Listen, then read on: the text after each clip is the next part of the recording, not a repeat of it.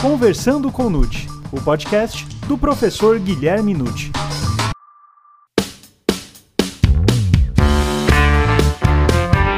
Olá! Neste episódio, o professor Guilherme Nucci tratará da reincidência. Meu nome é Gustavo Rodrigues e estamos começando agora o Conversando com Nucci, o podcast do professor Guilherme Nucci.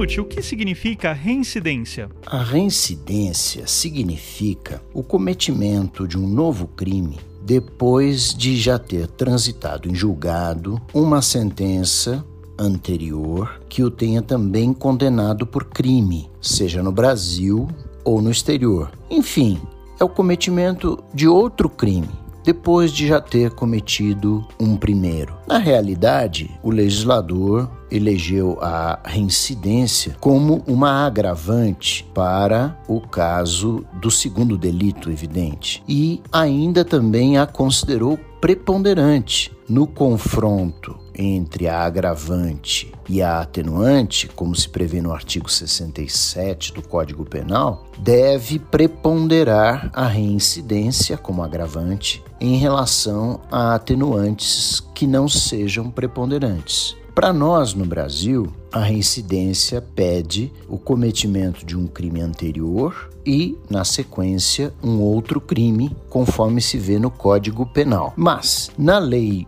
das contravenções penais, ainda existe a possibilidade também de gerar reincidência o cometimento de uma contravenção penal depois de já ter transitado em julgado uma decisão condenatória por contravenção anterior. E é possível também haver crime anterior e contravenção posterior gerando reincidência. A única hipótese não prevista no ordenamento é haver contravenção penal antes e o cometimento de crime depois.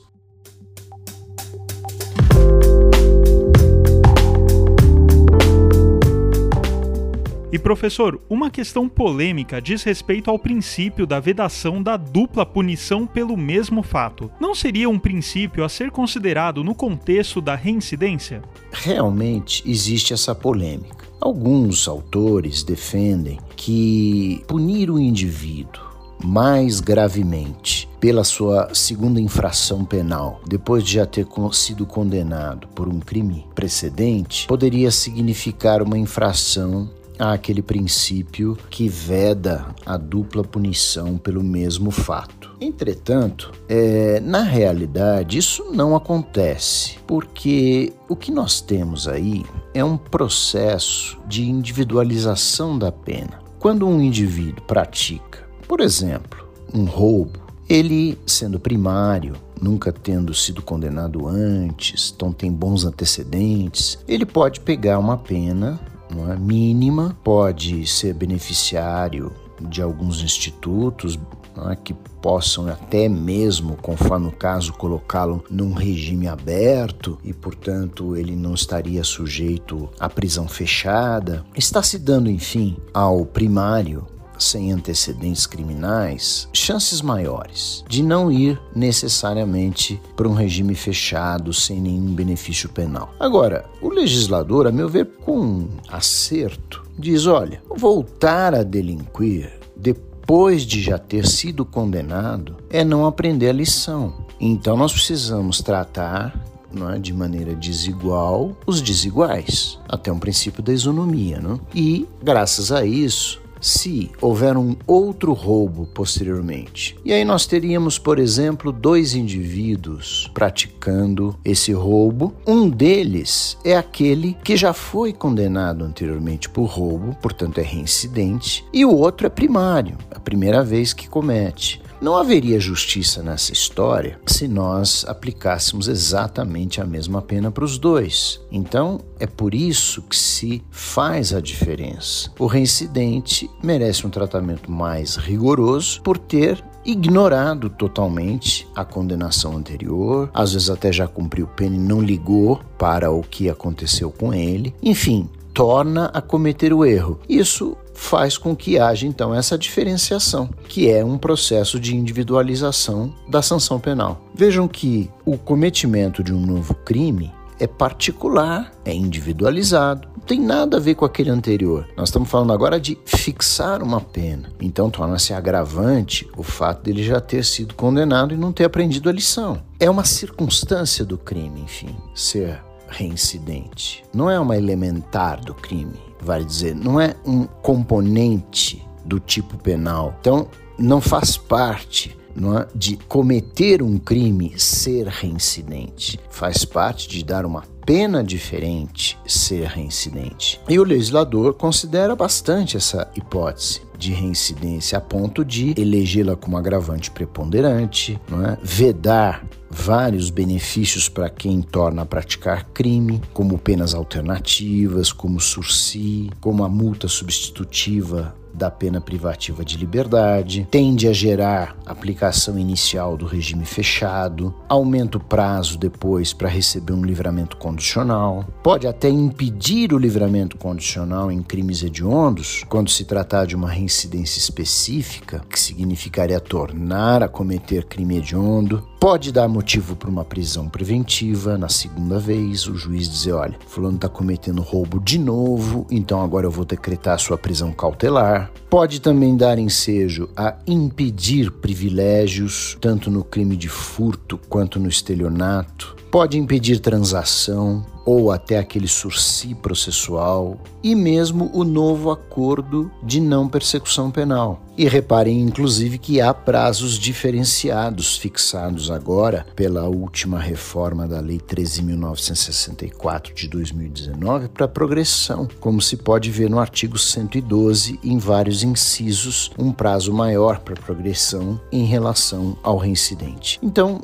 me parece que a reincidência é uma agravante correta e ela incide em cima da sanção. Não tem absolutamente nada a ver com dupla punição pelo mesmo fato.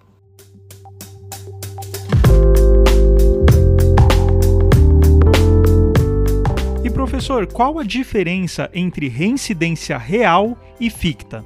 Costuma-se diferenciar a reincidência real da reincidência ficta, alegando que aquele que foi condenado cumpriu a sua pena Portanto, em tese, de acordo com os princípios regentes da pena, as finalidades da pena, ele deveria estar ressocializado, reinserido na sociedade com novos valores e, portanto, a ideia é que tenha sido corrigido, que não precise praticar novo crime. Mas se ele volta a cometer novo crime, já tendo sido condenado e cumprido pena, é o que se chama então de uma reincidência real. E reserva-se a expressão reincidência ficta quando o indivíduo foi condenado anteriormente, né, transitou em julgado a decisão, mas ele não chegou a cumprir pena e tornou a delinquir. Seria ficta a ideia da reincidência porque ele nem chegou a ser reeducado, ressocializado quando ele voltou a cometer crime. Então, logicamente, essa diferença está concentrada no ponto relativo a ser ou não viável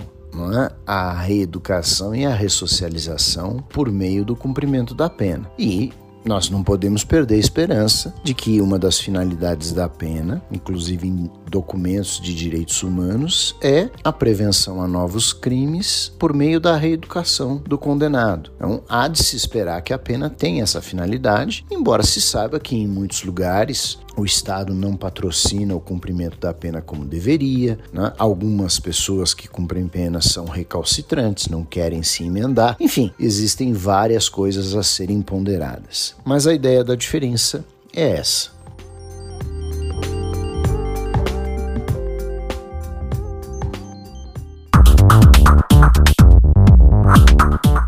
Professor Nutti, o conceito da primariedade relaciona-se à reincidência? Primariedade relaciona-se sim com reincidência. E a ideia que se tem que se sustentar é quem é primário não é reincidente. Quem é reincidente não é primário. São conceitos que se excluem. E é por isso que, na realidade, aquela expressão que se costumava usar com mais frequência e hoje até com menor frequência, dizer que alguém é tecnicamente primário, ela não tem efeito nenhum no sistema de aplicação de penas no Brasil. Portanto, ela deveria, a meu ver, ser simplesmente esquecida.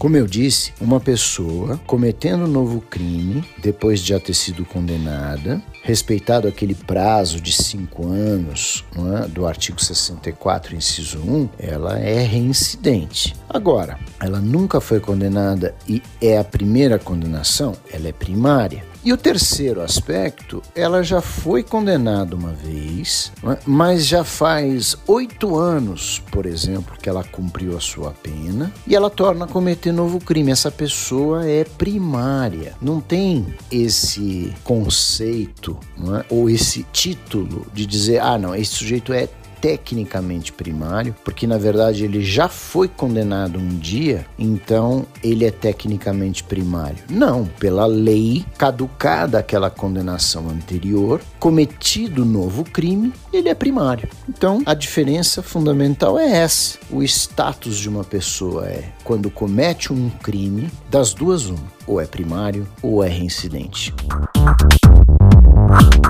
E professor, como compatibilizar a reincidência e os maus antecedentes no campo da aplicação da pena?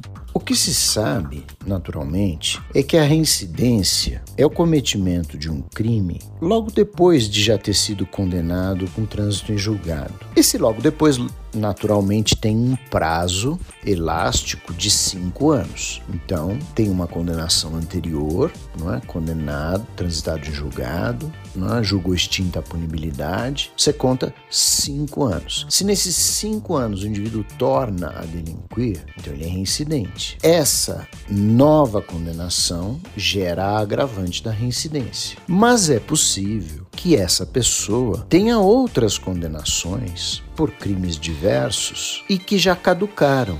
Esse caducaram significa que são condenações de, que datam de mais de cinco anos da extinção da sua punibilidade, do momento que o indivíduo possa ter cumprido pena, por exemplo. Então se faz a diferença. Tem uma condenação que gera reincidência. Mas pode haver outras condenações que não são capazes de gerar reincidência, mas são levadas em consideração pelo magistrado como maus antecedentes. E o que se faz então, e que os tribunais superiores têm permitido, é aplicar a agravante da reincidência para aquela condenação que a gerou e reservar a consideração de outros antecedentes que o indivíduo possui, que lembre-se, basta uma condenação anterior para gerar reincidência. As demais condenações que o indivíduo tenha são computadas como antecedentes criminais e gerando então uma mensuração disso na hora de fixar a pena base. Então, levando em conta o artigo 59, que fala isso, o juiz levará em conta os antecedentes. Portanto, enfim, uma condenação dentro dos cinco anos gera reincidência. As demais ficam consideradas como antecedentes criminais, ponderadas em outra fase. Há quem use também, prefira usar,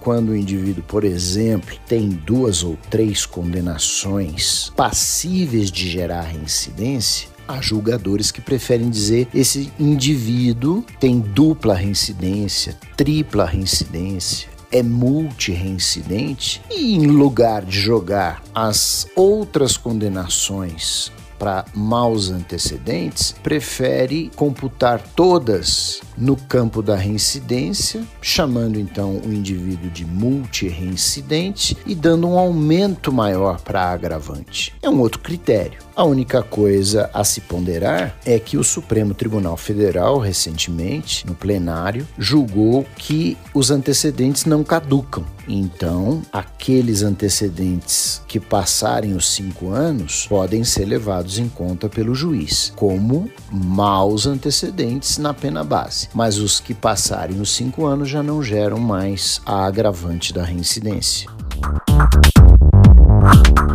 Professor, a reincidência tem um prazo de validade? Como eu estava dizendo, a reincidência não caduca. Na verdade, o que caduca, o que perde o efeito é a condenação anterior para gerar a reincidência. Então, temos que pensar isso. O indivíduo tem uma condenação com trânsito em julgado.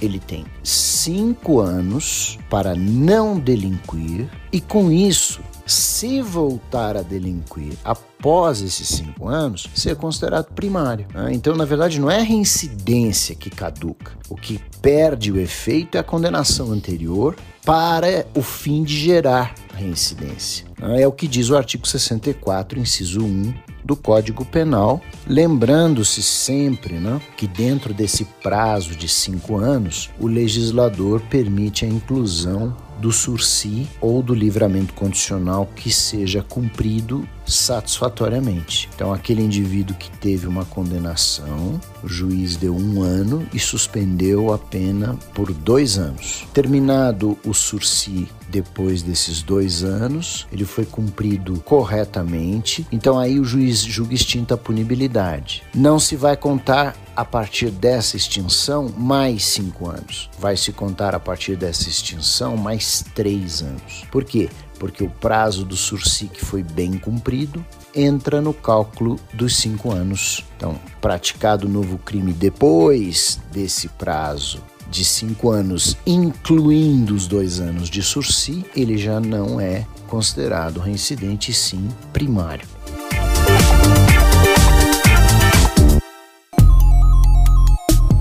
Professor Nucci, como se prova a reincidência? Bom, durante muito tempo provou-se a reincidência por documento e exigia-se a certidão do cartório onde houve a condenação. Para ficar isso muito claro, na medida em que a chamada folha de antecedentes continha muitos erros. Eram lançamentos que se faziam ali que não eram espelho da realidade. Agora tem diminuído essa exigência porque nós estamos com os processos online, processos virtuais, ou seja, está acabando o papel. Então, processo físico, né, com autos físicos, estão terminando. Tudo está dentro do computador. Então, o juiz já tem um acesso muito mais facilitado à folha de antecedentes, que hoje também tem muito mais segurança. Então, todo o sistema aprimorou-se, de modo que tem se aceitado hoje a prova da reincidência pela consulta à folha de antecedentes, que é feita online. E professor, agora para finalizar a última pergunta: crimes militares e políticos são aptos a gerar reincidência? Nos termos do artigo 64, inciso 2 do Código Penal, não são aptos a gerar reincidência para o cometimento de crimes, vamos chamar comuns, os crimes militares próprios e os crimes políticos. Eles não se misturam com crimes comuns. Então vamos lá, o que são crimes militares próprios? São aqueles cometidos apenas por militares. Se você pegar o Código Penal Militar, você vai encontrar crimes ali dentro que só o militar pode praticar, como deserção. Um desertar das fileiras do exército sem autorização. É um crime militar que só o militar comete. Mas lá no Código Penal Militar você vai encontrar estupro também. Vai encontrar homicídio, como nós temos no Código Penal comum. Então, o que se pretende é se o crime é militar próprio, só cometido por militar, ele não se mistura com o crime comum. Então, quem foi condenado por deserção e depois é condenado por furto, já não sendo militar, não gera reincidência. Agora, quem já foi condenado por furto quando era militar, não sendo mais militar, agora é cometido um roubo, pode se tornar reincidente. Por quê? Porque furto no Código Penal Militar tem o seu espelho no Código Comum. Então, o furto do Código Penal Militar só é crime militar porque cometido por um militar naquela ocasião, mas ele não é típico de militares, né? Qualquer pessoa pode cometer furto. Então, crimes militares próprios, só cometidos por militares de interesse da instituição militar, não se mescla com crime comum para gerar reincidência. E o mesmo raciocínio é feito com os crimes políticos, que são previstos na Lei de Segurança Nacional. Esses delitos, quando cometidos e mesmo com condenação com trânsito em julgado, eles não se misturam com crimes comuns. Mas um alerta, lógico: crimes militares próprios com crimes militares impróprios dentro do Código Penal Militar geram reincidência. Então, crime político com crime político dentro da Lei de Segurança Nacional gera reincidência. Só não se quer misturar né? o militar próprio com o crime comum, o crime político com o crime comum.